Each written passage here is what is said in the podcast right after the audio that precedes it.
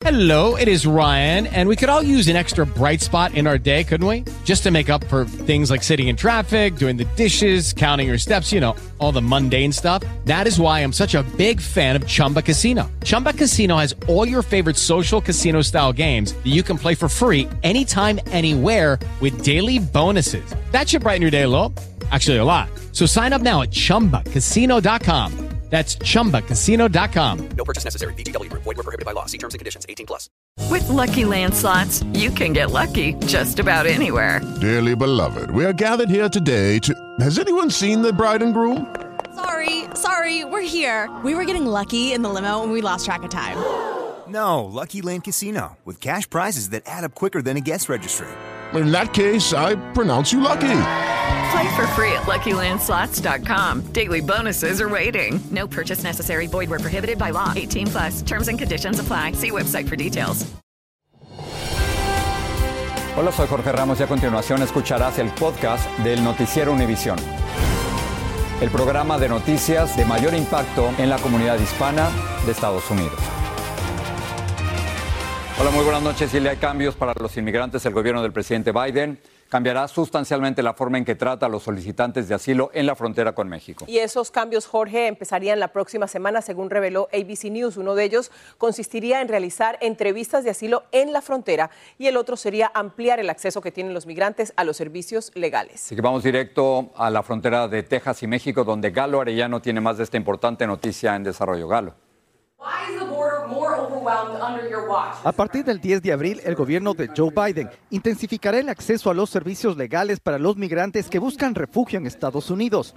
Eso quiere decir que los funcionarios de asilo comenzarán a realizar lo que se conoce como entrevistas de detección de miedo creíble en la frontera. Después de la entrevista de miedo creíble, tendrán una entrevista de asilo pleno antes de un oficial de asilo que tomará lugar de 21 a 45 días. Por lo pronto, lo que se sabe es que las entrevistas se realizarán en las instalaciones de aduanas y protección fronteriza y no en los centros de detención. En refugios como este, Senda de Vida en Reynosa, México, hay latinoamericanos que llevan meses esperando este trámite. ¿Cuánto tiempo vas a estar aquí?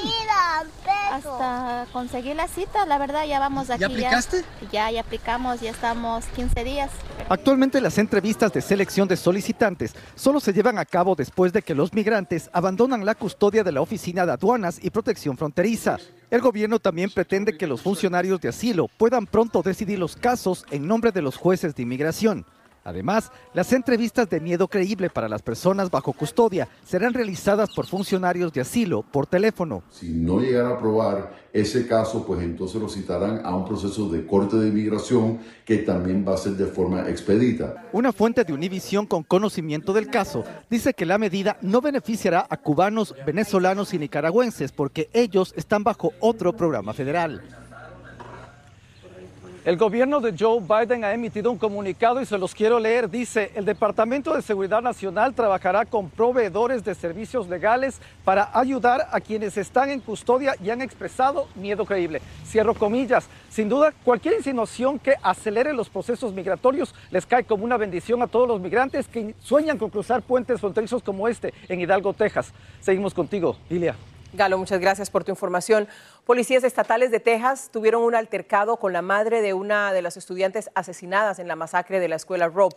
Sucedió cuando Ana Rodríguez intentó sacar a su hijo de la escuela para que participara en una protesta contra la violencia de las armas. Las cámaras de los agentes grabaron este incidente, como nos muestra Marlene Guzmán desde Ubalde. Es el tenso momento en el que un agente del Departamento de Seguridad Pública de Texas usa la fuerza y saca agresivamente a Ana Rodríguez Coronado de la escuela primaria Flores en Ubalde. Es el enfrentamiento físico y verbal entre esta madre y el agente estatal captado en la cámara corporal. El agente servía como seguridad en el plantel este miércoles cuando estudiantes salieron de las escuelas para unirse a una protesta nacional contra la violencia con armas. La situación escaló cuando otra madre de familia le abre la puerta.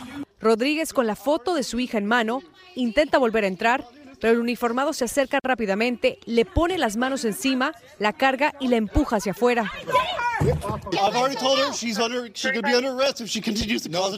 Es que antes de este fuerte altercado, Rodríguez, más tranquila, había intentado llevarse a su hijo de la escuela para que participara en la marcha, pero la sacaron. Para luchar por los derechos de los niños, los mismos derechos que su hija ya no tiene, porque su hija está muerta. Ana es la madre de Maite Rodríguez, la estudiante de cuarto grado a quien le arrebataron la vida a sus cortos 10 años, víctima de la masacre en Uvalde.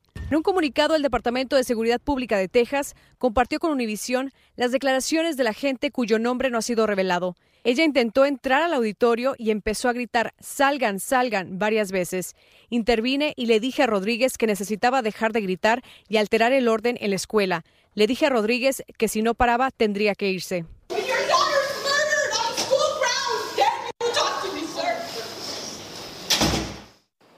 Contactamos a la mamá de Maite, pero hasta el momento no nos ha respondido ni las llamadas ni los mensajes de texto. Asimismo, nos comunicamos con el Departamento de Seguridad Pública de Texas sobre posibles acciones que estarían tomando en contra de este agente. Sin embargo, tampoco nos han contestado. En Uvalde, Texas, Marlene Guzmán, Univisión. En la Florida arrestaron a dos jóvenes sospechosos de asesinar a tres adolescentes en un caso alarmante de extrema violencia que implica a menores de edad. Uno de los presuntos asesinos tiene 12 años de edad. Las víctimas fueron ejecutadas y sus cuerpos abandonados al estilo de organizaciones criminales. Se cree que víctimas y victimarios formaban parte de una misma banda. Vilma Tarazona tiene más. El horrendo crimen tiene conmocionada a la comunidad del condado de Marion, al norte de Orlando, en Florida. Robert Lee Andrew Robinson, de 17 años, y Christopher Delankins, de apenas 12 años de edad, fueron arrestados acusados de asesinato en primer grado por la muerte de tres adolescentes. Aún buscan al tercer sospechoso fugitivo, Doug Britton, de 16 años. El alguacil del condado de Marion informó que tras recibir una llamada, acudieron a este lugar donde encontraron a Leila Silvernight, de 17 años, cerca a este contenedor de basura, gravemente herida con un tiro en la cabeza. Poco después falleció en el hospital. Al día siguiente, muy cerca de allí, hallaron a otro adolescente de 17 años, muerto tirado en esta calle, también con herida de bala. Horas después descubrieron el auto de la primera víctima parcialmente sumergido en este lago y dentro del maletero encontraron a una tercera víctima, Camille Quarles, de 17 años. Las autoridades aseguran que víctimas y victimarios se conocían y al parecer tenían vínculos con pandillas. Now the investigators were able to determine that this group of juveniles were involved in committing burglaries and robberies los investigadores determinaron que este grupo de menores estuvo envuelto en varios robos anteriormente. Incluso creen que las víctimas y los sospechosos viajaban en el mismo automóvil y se habían reunido por su propia voluntad. Basically, simple terms, there is no honor among thieves. Básicamente entre ladrones no hay honor y desconocemos qué causó que tres de ellos decidieran agredir a los otros tres, dijo el alguacil. El arma utilizada en los crímenes fue encontrada dentro del automóvil y era robada, según confirmaron las autoridades. Bueno, y las autoridades están ofreciendo una recompensa de 10 mil dólares por información que permita el arresto del adolescente fugitivo. La Fiscalía afirmó que buscará que caiga todo el peso de la ley sobre los responsables de estos horrendos crímenes. No descarta que los acusados sean juzgados como adultos Ilia, regreso contigo. Muchas gracias, Vilma. Genaro García Luna, ex secretario de Seguridad de México, le pidió a un juez de Nueva York que le permita compartir evidencia sobre el narcotráfico con el senador republicano Chuck Grassley. El jurado declaró a García Luna culpable de colaborar con narcotraficantes en México, pero el exfuncionario quiere demostrar que desde el alto cargo que tuvo, colaboró con Estados Unidos. Pedro Rojas nos informa desde Washington. El ex secretario de Seguridad de México, Genaro García Luna, pidió a la Corte Federal de Nueva York que entregue toda la evidencia usada en su contra al poderoso senador republicano Chuck Grassley, quien investiga la DEA y el FBI y es parte del grupo de legisladores que desea declarar a carteles mexicanos como organizaciones terroristas. García Luna espera sentencia en la Corte tras ser declarado culpable de colaborar con carteles mexicanos. We want documents la oficina de Grassley dijo a Univision, El jurado ha alcanzado un veredicto en el juicio de Genaro García Luna. El senador Grassley acepta ese veredicto y seguirá comprometido con la supervisión legislativa de las operaciones antinarcóticos en el extranjero. El ex agente de la DEA, Mike Vigil, no ve la petición de muy buena manera. Creo que él quiere materia que se presentó en el juicio de García Luna para averiguar cómo atacar a la DEA en una carta al juez Brian Cogan, el abogado de García Luna, César de Castro, indica, el señor García Luna se une a la solicitud del senador Grassley y no ve razón alguna por la que el senador no pueda recibir acceso al material que ha solicitado. Como es del conocimiento de la Corte, García Luna ha sostenido que él era un socio integral y de confianza de Estados Unidos y que fue falsamente acusado de traicionar esa confianza por ex miembros de los carteles del narco de México. Y es que el senador Grassley ha pedido en esta carta a la Corte de Nueva York que entregue toda la evidencia antes del 4 de mayo de este año. Le importa poco a Grassley de, de, García Luna. El enfoque de él, y siempre lo ha dicho, que él quiere investigar a la DEA Mike Vigil agrega que si García Luna coopera con la investigación de Grassley, se podrían abrir espacios para que después de ser sentenciado intente negociar una reducción de condena. En Washington, Pedro Rojas, Univisión. Gracias por seguir con nosotros en el podcast del Noticiero Univisión. El panel de tres jueces ratificó el derecho del gobierno a acusar a centenares de asaltantes del delito federal de obstrucción al Congreso por la insurrección del 6 de enero del 2021. El Departamento de Justicia ha usado ese cargo en contra de más de 300 sospechosos. El juez del Tribunal Supremo, Clarence Thomas, dijo hoy que no estaba obligado a revelar los viajes que él y su esposa hicieron pagados por el donante republicano Harlan Crow. Thomas dijo que fue aconsejado por sus colegas y otros en el Poder Judicial Federal de que este tipo de hospitalidad personal, de amigos personales cercanos, que no tenían asuntos ante la Corte, no era declarable. Este jueves ProPublica reveló esos detalles. Vamos a hablar ahora, Jorge, de economía, porque este viernes fueron publicadas las cifras de desempleo y aunque no son malas, indicarían cierto estancamiento según los economistas. Lo que sabemos es que en marzo se crearon 236 mil puestos de trabajo 3.000 menos que los 239.000 esperados. El desempleo bajó a 3,5 en la población general y entre los hispanos de 6,1 en febrero se redujo a 4,6, una tasa por encima del promedio. Lo que se mantuvo igual es la cantidad de personas trabajando tiempo parcial, básicamente porque es lo que encuentran. Claudio Seda habló con uno de estos 4 millones que están en esa situación. Hola. Jason Mendoza es conductor de Uber de vez en cuando. Cuando haces Uber, ¿cuánto ganas? Pues es depende de cuántas horas anda en la calle y depende de qué tan movida esté la aplicación. Así es la ganancia, pero aproximadamente 50, 60 dólares lo ayuda a sobrevivir, lo acompañamos unos minutos. Hace un mes y medio este inmigrante salvadoreño con residencia permanente perdió su trabajo en una planta procesadora de pollos. En este video se lo puede ver trabajando feliz con sus colegas. ¿Cómo ha sido este mes y medio sin trabajo? Pues difícil por, por la incertidumbre de no tener algo fijo, algo seguro. Dice que ha aplicado a trabajos en otras plantas, pero por más que llena formularios en Internet, aún no ha llegado esa llamada que tanto espera. Mientras buscas ese trabajo fijo, ¿qué haces? Pues trabajo en remodelación de casas, hago un poco de mecánica y, a veces Uber.